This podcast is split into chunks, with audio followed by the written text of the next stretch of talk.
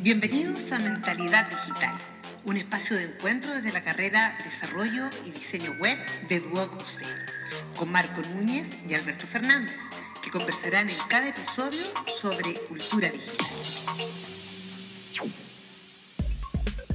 En la actualidad, muchos de los servicios que utilizamos no se encuentran físicamente en nuestros computadores, sino que en la denominada nube, desde nuestros archivos hasta las películas y música que consumimos día a día. Te invitamos a escuchar este nuevo capítulo y saber más sobre qué es la nube de Internet, beneficios y peligros que conlleva todo avance tecnológico. Sumérgete en la red de la cultura digital en Mentalidad Digital Podcast. Hola a todos, muy bienvenidos a este cuarto capítulo de Mentalidad Digital Podcast. Soy Marco Núñez, docente de Duoc UC, y aquí estoy junto a mi gran amigo Alberto Fernández. ¿Cómo está Alberto? Hola, hola, ¿qué tal a todos? ¿Cómo están? Bienvenidos a este nuevo episodio de Mentalidad Digital Podcast. Uy, nuestro cuarto episodio, Alberto. ¿Quién lo diría? Vamos sumando. Vamos sumando. Vamos sumando. ¿Cómo, ¿Cómo pasa el tiempo?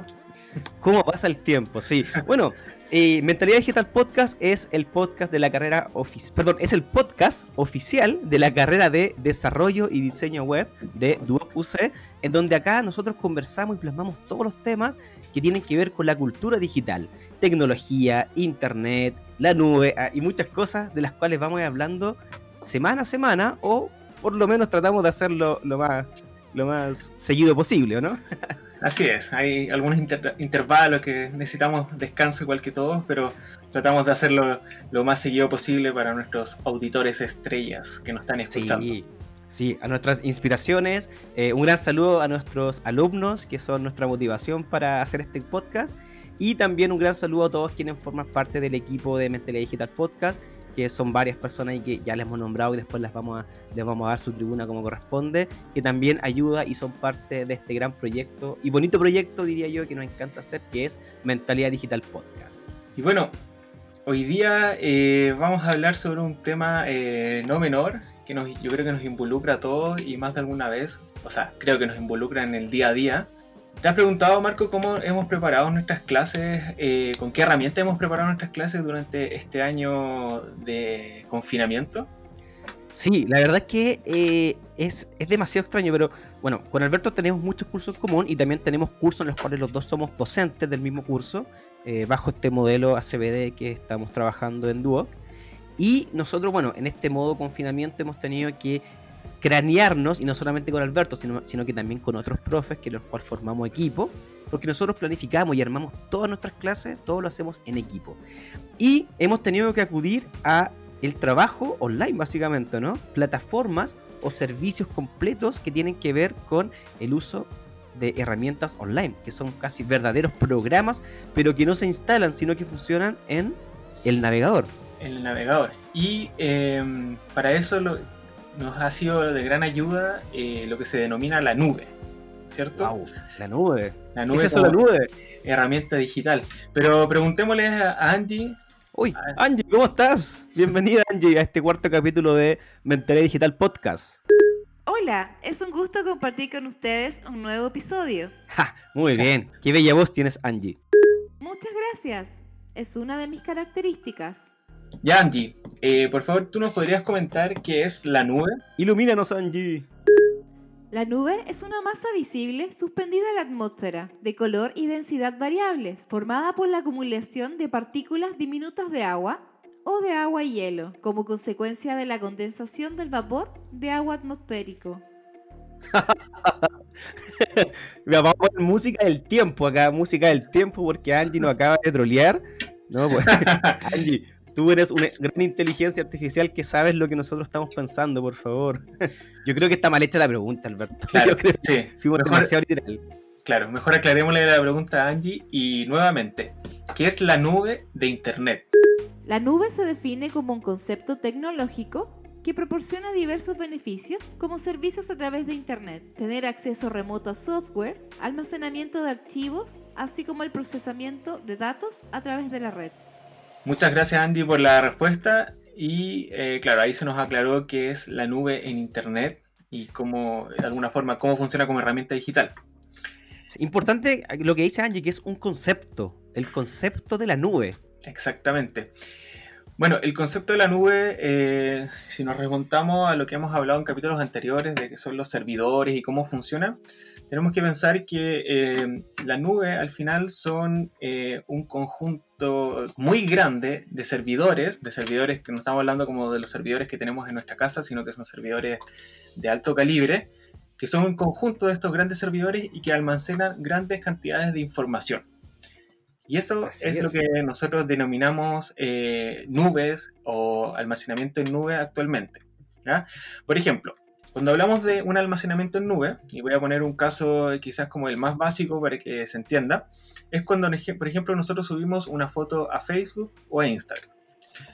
Entonces nosotros tenemos nuestra foto en nuestro almacenamiento de ordenador, ya puede ser nuestro eh, computador de escritorio, nuestro notebook o nuestro celular, pero nosotros subimos esta imagen a una nube, a un servidor gigantesco como puede ser eh, Facebook e Instagram, que almacena la foto y de alguna forma ya esa foto queda eh, en un espacio digital, de donde de alguna forma podemos visualizar esta imagen de donde, donde estemos físicamente sin tener que acudir a nuestro ordenador físico.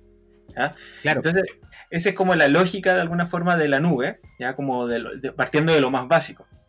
De lo más básico. Ahora, a mí, me, toda esta explicación que tú nos estás dando, Alberto, me hace remontar a, mis años de juventud, a, a, por ejemplo, a, no, imagínate, a Fotolog, a Winamp. Yo recuerdo, Alberto, que yo, por ejemplo, toda mi música, y aquí tengo amigos que nosotros compartíamos música, y estaba alojado en nuestro computador. Y en este caso utilizamos Winamp como este gran programa. Por lo tanto, cuando nosotros queríamos descargar una música o tener una, una canción, teníamos varias opciones. Descargarla de internet, pero físicamente, o colocar el CD en ese momento y traspasarlo a MP3 en la canción y tener, pero básicamente la, la, canción estaba alojada en nuestro computador. Los, las películas que nosotros veíamos en ese entonces estaban alojadas en nuestro computador. Yo recuerdo, por ejemplo, cuando eh, los primeros iPhone que yo tenía, eh, toda la música estaba en el celular. Entonces tampoco teníamos, estábamos limitados al espacio. Y si eso lo llevamos ahora, yo no tengo ninguna canción en mi celular. Todo está en la nube, en Spotify todas las, películas tampoco, en mi computador no tengo ninguna, porque todo está en servicios como Netflix, como Amazon Prime, etcétera, los cuales nos proporcionan e, ese, ese archivo físico que nosotros antiguamente lo teníamos en nuestro computador, pero ahora no, ahora está en un servidor alojado por ahí, no sé dónde, y que nos proporciona ese, ese, ese contenido audiovisual. Claro, entonces ahora, bueno, si nos remontamos hace una década atrás, todo lo, como dice Marco, todo lo que manejábamos como MP3 o películas las teníamos directamente en nuestro ordenador, que quizás era un poco molesto porque nos ocupaba grandes espacios en nuestros computadores, pero hoy en día, eh, de alguna forma, existe lo que es la nube. De alguna forma también recién nos estamos adentrando al uso de la nube, quizás no es algo tan, tan común, o sea, es común, pero no está tan eh, familiarizado por algunos usuarios. Pero hacia allá va el, uso de la nube, cosa de que nuestro computador o nuestros ordenadores físicos tengan la menor cantidad posible de, elementos em, en, de espacio, ¿ya? y todo lo tengamos en alojado en nuestra nube, porque la nube lo que también nos ofrece como herramienta es un concepto que se llama ubicuidad. ¿Habíais escuchado de ese concepto de ubicuidad en, sí, Lo, había escuchado, lo había escuchado. De hecho, creo que lo habíamos nombrado también en capítulos anteriores. Claro, entonces al final la, ubicuidad no es más que nada la capacidad de poder acceder a nuestros archivos, pero desde cualquier lugar o en cualquier momento, independiente en cualquier lugar del mundo en el que estemos. Solamente lo que necesitamos es nuestra conexión a Internet. Y para eso hoy en día todo eso nos, facilita los smartphones, eh, las tablets, los computadores, pero que solamente el único requisito es una red de Wi-Fi o una conexión a Wi-Fi para poder acceder a estos elementos de la nube. Entonces, esa es otra gran ventaja de la, nube, que es la ubicuidad. Y ni siquiera porque ya con datos móviles podemos acceder a cualquier servicio que está en la nube. Para que se entienda un poquito también la nube, la nube o son físicamente son servidores. Nosotros, por ejemplo, no podemos pensar que eh, es un computador como el que nosotros tenemos, que está, no sé, en alguna parte del mundo, si fuese nuestro computador, no tendría la capacidad técnica para soportar tantos eh, archivos simultáneamente. La nube son granjas enormes de computadores, de servidores, mejor dicho. Claro, eso, de están- servidores. claro, están capacitados y necesitan de una alta o una red de alta velocidad. Entonces, ¿qué pasa, por ejemplo, acá cuando, por ejemplo, yo estoy viendo un video de YouTube? Yo coloco YouTube y estoy viendo un video, ¿cierto? Ese video a lo mejor uno dice, ah, es que YouTube está en Estados Unidos y ese servidor debe estar en Estados Unidos. Lo más probable que no. Lo más probable es que ese servidor esté en Brasil, Argentina o aquí en Chile incluso, porque todo el servicio de la nube trabaja lo que se llama el CND, que es la red de distribución de contenidos. Entonces, básicamente lo que hace esto es como duplicar los, los contenidos en varios servidores. Entonces, cuando yo ingreso a buscar una película, el sistema me dice, ya, tú estás en Chile y el servidor más cercano está, por ejemplo, no sé, en Brasil. Entonces, me muestra el video que está alojado en Brasil para que yo pueda tener un acceso rápido. Entonces, Claro. de esa forma se distribuyen servidores por todas partes y así funciona Facebook, así funciona Netflix, así funciona casi todas las nubes que nosotros conocemos actualmente. Y de todas formas también hay que pensar que a partir de lo que dice Marco, eh, también hay que pensar que nuestros ordenadores no tienen la misma capacidad en gigas que un, que un servidor de una nube. ¿ya? Por ejemplo, nosotros como usuarios manejamos nuestros computadores con gigabytes, pero tenemos que pensar que estos grandes eh, eh, servidores manejan eh, terabytes. Y manejan mucha mayor eh, cantidad de almacenamiento. Y por lo general son al- almacenamientos ilimitados, ¿ya? Eso de alguna forma varía entre servidor y servidor, pero lo que nos ofrece hoy día la, la nube también es un almacenamiento ilimitado. Y ya vamos a ver un poco... eh, qué son las características también de este almacenamiento, porque algunos se pagan, otros te ofrecen cierta cantidad de almacenamiento, pero de alguna forma el espacio hoy en día en la nube es ilimitado. Es, es claro. Ahora igual, por ejemplo, hay que entender de que estos grandes servidores, estas granjas de servidores, requieren mucha mantención, entre ellas refrigeración. De hecho, un datito, por ejemplo, el 2% del consumo eléctrico en Estados Unidos está Sí. relacionado a servicios de la nube, a servicios de mantención, porque requieren. Por ejemplo, hace poco estaba viendo en, en la noticia, estaba viendo, por ejemplo, que Microsoft eh, está probando servidores bajo el agua. Y, los vi, vi que tuvieron, o sea, según la investigación, porque era una prueba, tenía mucho mejor eh, o era más económico mantenerlos bajo el agua que lógicamente sobre tierra, porque sobre tierra el consumo, por ejemplo, eléctrico, ya para mantener refrigerado esta cantidad de, máquinas que consumen mucha electricidad, eh, eh, es, es carísimo. En cambio, bajo el agua probablemente el futuro sea que nuestros servidores en el futuro probablemente estén bajo el agua, en ciertas zonas porque mantienen la refrigeración. Exactamente. Y bueno, igual esto de la nube es algo relativamente eh, nuevo, por decirlo así. Eh, ¿Cuánto llevará? ¿Ocho años al menos? O sea, el- la, nube, la nube en sí existe desde los 90. Pero, Claro, pero hace como- 8 o 10 años más o menos estamos entendiendo o familiarizando con el concepto de la nube ya como un servicio. Lo que pasa es que yo creo, siento que todo lo, lo que se llaman los, los soft- software as a service, que son por ejemplo como eh, eh, Dropbox, como eh, Google Drive. Drive. han tenido ya hace 8 años o 5, no sé, han tenido como un alza mucho mayor porque también los, el almacenamiento se va duplicando cada vez más y, y se hacen mej- eh, de mejor acceso a, la gran cantidad de contenidos que se necesita eh, consumir en Internet. Claro, o sea, y también hay que pensar que esto como, herramienta digital también pasa por un proceso de revolución tecnológica. Y todas las revoluciones tecnológicas constan de, tres etapas. Una primera etapa es cuando eh, se descubre esta tecnología y de alguna forma los usuarios ocupan esta tecnología, pero no está, no está por decirlo, como refinada. De alguna forma, esa etapa ya la pasamos con el descubrimiento, por ejemplo, de, como decía Marco, de Dropbox, de Drive, pero una segunda etapa de esta revolución es la implementación, donde de alguna forma estamos viendo mejoras de esta tecnología y eh, de alguna forma se están iterando los errores de, de principio. Y en esa, en esa etapa estamos.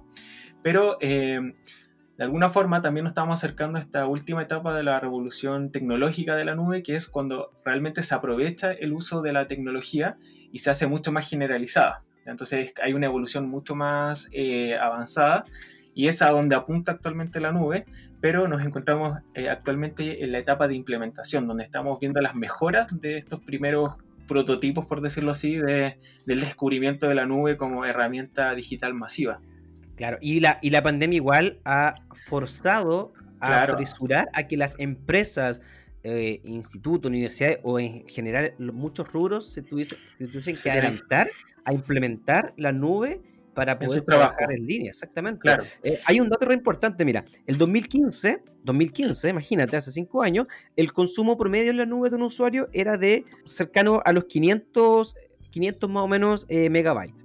500 megabytes. 500, O sea, es harto. y actualmente, en el 2020, el usuario consume, mens- perdón, esos son datos mensuales. Actualmente consumimos aproximado 1.7 gigas al mes. O sea, Wow. eh, en 5 años hemos triplicado el consumo. Imagínate lo que viene ahora, cuando ya es- se están implementando estos, estos servicios, cada vez vamos a utilizar y hacemos más necesaria la nube en nuestras vidas. Un dato importante también, que lo, lo- lo investigué, en Chile no lo encontré, pero en Estados Unidos el 45% de las agencias gu- gubernamentales ocupan la nube. Imagínate. Wow. Es, Nosotros hemos forzadamente, nuestros estudiantes también han tenido que ocupar la nube en La diferentes nube. servicios. claro. Claro, Y ahí desde, le- desde que ven Netflix hasta que ven YouTube, ya están consumiendo la nube.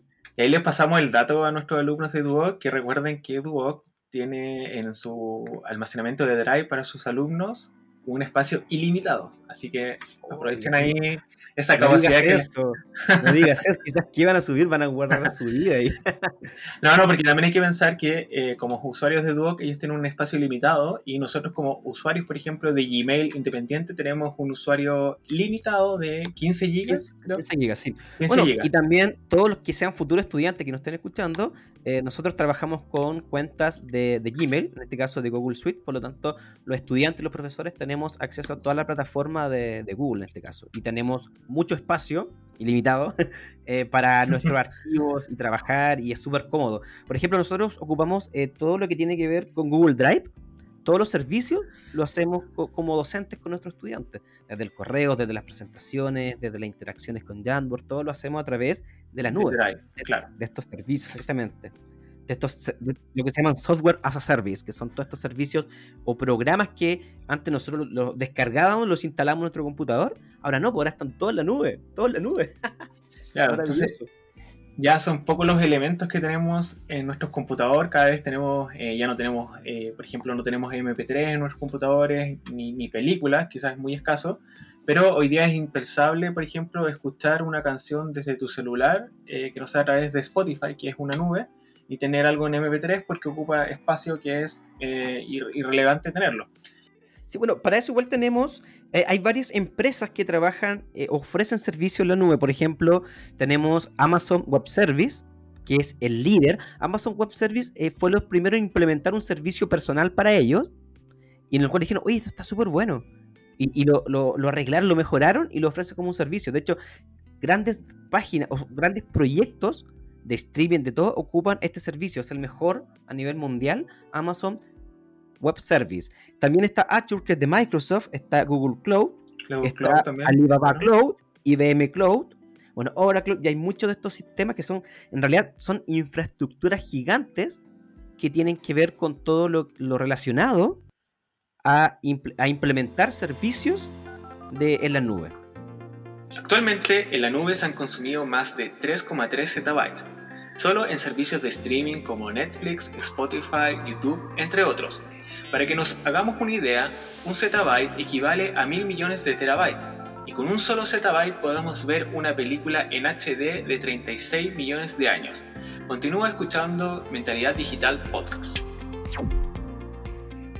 Bueno, la seguridad en la nube es fundamental por varios motivos.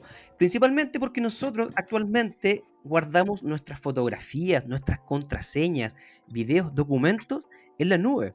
Por ejemplo, Alberto, si a ti se te pierde tu celular, tú obtienes otro, ingresas tu clave de, iPhone en este caso, y se restablece tu celular y recuperas tus fotitos, tus videos probablemente, porque todo el respaldo actualmente de nuestros celulares está en la nube. Entonces, eso de alguna forma es buenísimo, porque eh, antiguamente uno podía perder el celular y perdía información importante, sobre todo las fotografías. Ahora, todo eso uno lo puede tener conectado a un servicio en la nube que no puede ofrecer tanto un iPhone como un Android, dependiendo del servicio. Pero esto trae consigo eh, también un arma de doble filo, porque al también tener nuestra información en la web, también estamos propensos a que cualquier persona, en este caso pueda ser algún hacker o persona anexa, pueda acceder a nuestro contenido privado. Y esto, por ejemplo, es lo que le pasa a muchos famosos. Es típico los famosos que salen, se filtró fotografía de Scarlett Johansson. Oh o de muchos famosos, porque ellos son, son el blanco preferido. Y de hecho existen foros que se dedican, por ejemplo, a, investigar sobre los famosos. Por ejemplo, ¿cómo se llama el perrito? ¿De qué color fue su primer auto? Eh, ¿De qué, no, dónde vive? El nombre de la calle. Entonces, es típico, por ejemplo, uno de, de los errores más grandes de la web, porque en realidad la web es súper débil en cuanto a seguridad. los cimientos de la web son muy débiles. Se han ido potenciando en el tiempo, pero siguen siendo débiles. Por ejemplo, tú te, has fijado, esas como que, por ejemplo, tú vas al, banco y le y, restablecer contraseña y dice, respóndeme esta pregunta. ¿Cómo se llama su primera mascota? No sé. Y de repente, claro, eh, son preguntas que tú le puedes sacar fácil en una persona en una conversación. Entonces, claro, entonces es bien vulnerable en ese sentido. Entonces, Claro, vulnerable. Y también el error que comete mucha gente es ocupar la misma contraseña para todo. Desde el correo electrónico hasta todos los servicios ocupa la misma contraseña. Y ese es uno de los grandes errores porque es, un, es, es, es una escala así como efecto dominó, en donde te piden una contraseña y se pueden acceder a todos tus contenidos. Claro, entonces ahí las recomendaciones con las contraseñas, por ejemplo, para la nube en este caso, eh, es por lo menos no, ocupar, por ejemplo, como dicen, las claves, eh, los cumpleaños o los nombres personales, tener claves con mayúsculas y minúsculas y y signos, etcétera, etcétera, para que sean como mucho más complicadas de descifrarlo. Exactamente. Ahora también existen generadores de contraseña, incluso existen programas que son administradores de contraseña, como por ejemplo OnePassword. O existen varios donde yo tengo una contraseña maestra y puedo ir, y el sistema me va generando contraseñas de alguna forma eh, que son difíciles de, desencriptar. Entonces, se hace más difícil de que puedan eh, robarnos nuestras contraseñas. También lo más recomendable es que activen en sus servicios o en sus celulares el, lo que se llama el doble autentificación. Es decir, que yo coloco mi contraseña y me pide una segunda autentificación. Eso es buenísimo. Es, por ejemplo, lo que pasa en el banco cuando yo hago una transferencia. Me pide en este caso el numerito del PIMPAS, ahora que también está a través del celular.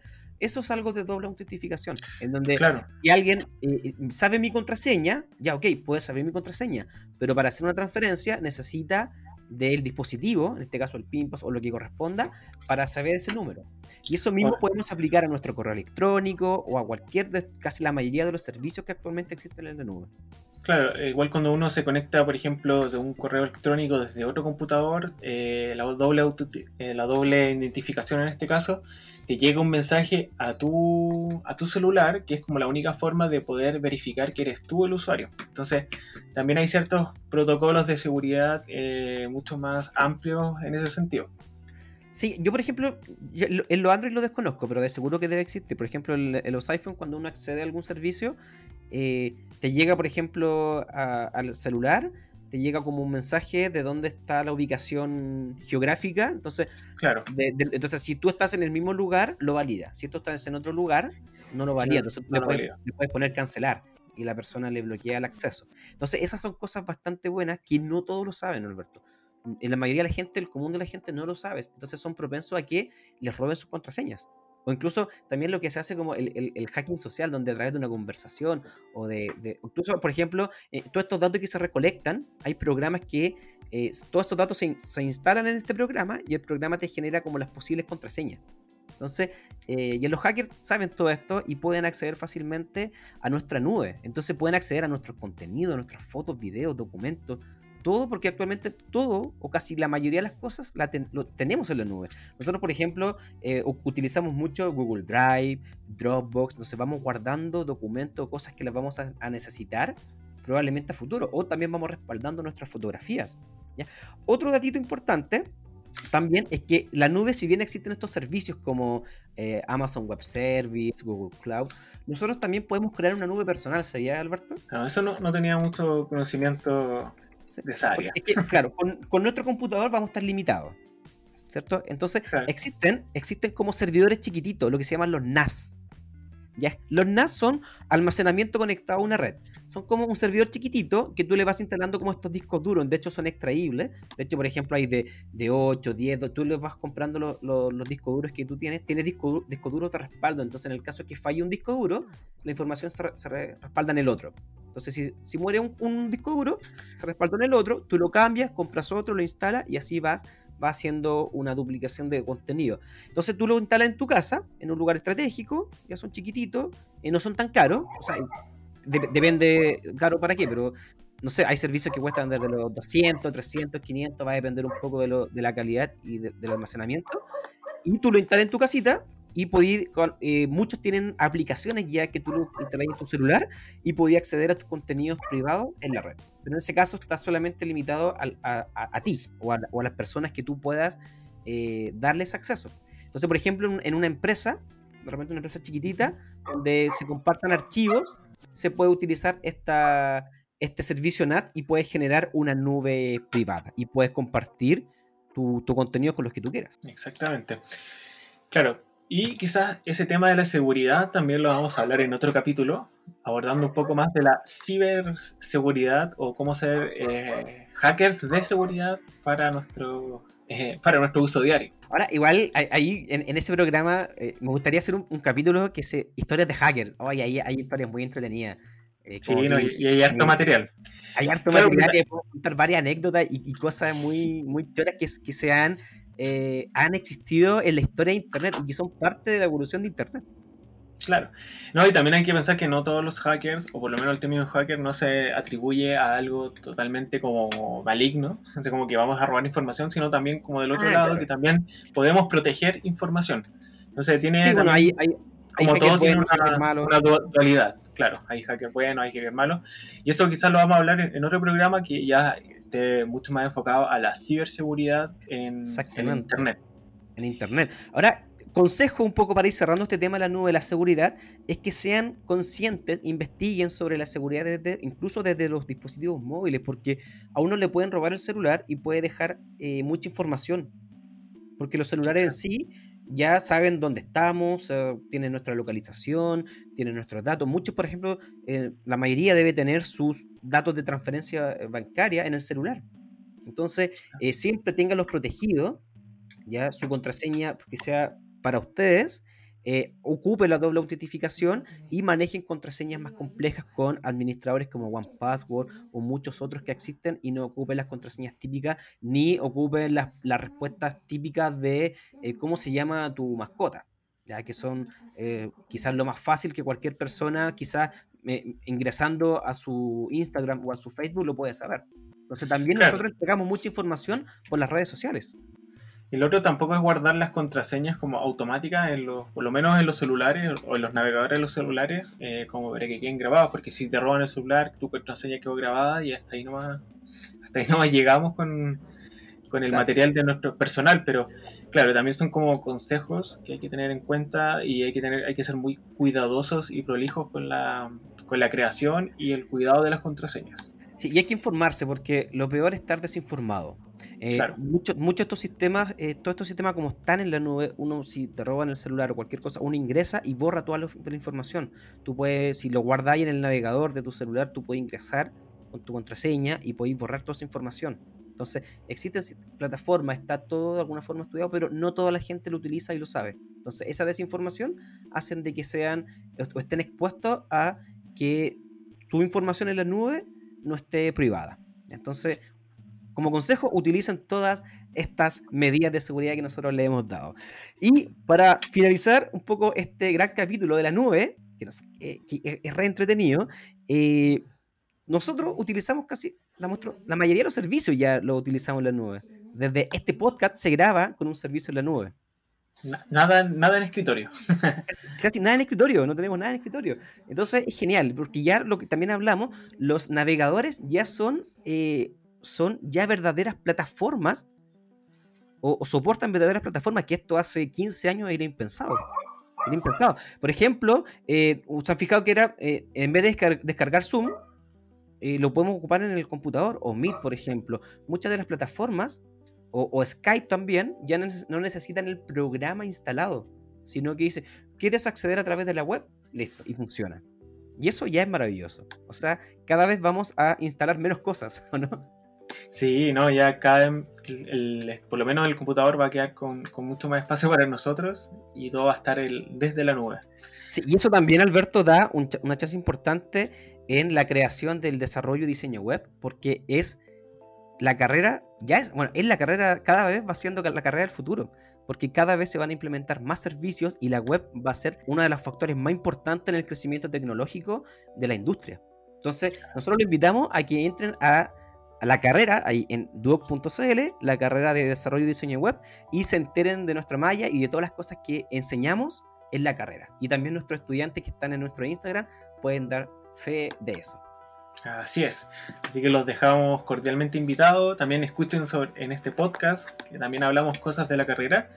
Y los dejamos invitados a, a conocer un poco más sobre eh, desarrollo y diseño web en Duo. Y también este jueves, este jueves 16, estamos invitados a un gran conversatorio. Eso que queríamos. En, bueno, en YouTube, ustedes buscan eh, Duoc EDD que es el, el, canal oficial de la carrera de, de, diseño de Duoc, en donde estamos, se están realizando semana a semana eh, muchas charlas y conversatorios muy entretenidos. Y este jueves nosotros vamos a estar invitados como Mentalidad Digital Podcast, así que qué genial, ¿no? Así que, qué genial. Así, es, así que sí, nos vamos a publicar en nuestras redes. Sí, ahí, ahí, nos pueden ver, pues, ahí nos pueden conocer. Sí, eh, se llama La hora es hora de emprender emprendimiento y servicios digitales. Y ahí va, vamos a estar junto a otros proyectos como Snap, como Camio, y va a estar Mentalidad Digital, donde vamos a estar hablando sobre esto entretenido. Y es el jueves, perdón, jueves 15, jueves 15, me equivoqué, 15, jueves 15, claro. a las 5.30 a las de la y tarde, media. Así es, por YouTube. por YouTube. Así que ahí vamos, vamos a estar compartiendo los links en nuestras historias de Instagram, en nuestras publicaciones, para que estén atentos y agenden ese día y nos hagan compañía. Sí, no, hagan- no hagan barra ahí para que estamos, vamos a estar ahí eh, apoyando y dando a conocer este gran y lindo proyecto que se llama Mentalidad Digital Podcast.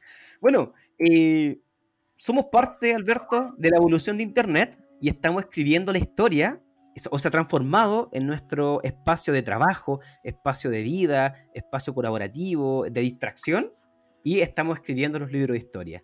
Así que, eh, bueno, los dejamos cordialmente invitados a que nos escuchen en Mentalidad Digital Podcast, que nos sigan en nuestras redes sociales. Y saludos para hoy día, Marco. ¿Tenemos saludos? Uy, no, la verdad que no, no- no tenía saludos pensados, la verdad. Pero vamos a mandar saludos a todos nuestros estudiantes, a todos nuestros amigos, a todos quienes nos escuchan. Eh, hay- harta gente que nos escucha, que nos manda buena onda. También pueden sugerir temas de repente que quieren que nosotros hablemos acá en el, en el, en el. Bueno, ya tenemos un listado gigante de temas. Nosotros, si tuviésemos que hablar todos los días, sacaríamos un tema nuevo. Pero si de repente quieren que nosotros hablemos de algo, profundicemos en un tema, nos pueden hablar en nuestro Instagram, Mentalidad Digital Podcast. Estamos en Apple Podcast, nos pueden escuchar en Apple Podcast, en Spotify, en Google Podcast, en Overcast y en un montón de otras plataformas. Nuestro Instagram está en nuestro link, que es anchor.com slash mentalidad digital y ahí nos pueden acceder y escuchar todos nuestros capítulos. Exactamente. Así que eso, eso es todo por hoy. Eh, nos vemos la, en la próxima semana si, eh, si es que nos animamos. o si es que No. nos da el tiempo. No, de, que nos anim- de que nos animamos, nos animamos, pero si es que nos da el tiempo y vamos sí. a hacer No un vamos nuevo a- capítulo. es que- es que cuando hay, hay, hay un fin de semana largo es como tentador, como que Es, es tentador el descanso. Claro. Sí, de repente eh, es bueno descansar. No, pero vamos a estar lo más posible que podamos y eso. Nos despedimos, un saludo a todos y nos vemos en un próximo capítulo. Chau, chau. Chao, chao. En la carrera Desarrollo y Diseño Web de DuoQC se forman los especialistas de soluciones para los usuarios en los entornos digitales que el futuro necesita. Conócenos en www.duoc.cl o síguenos en las redes sociales de la Escuela de Diseño de DuoQC.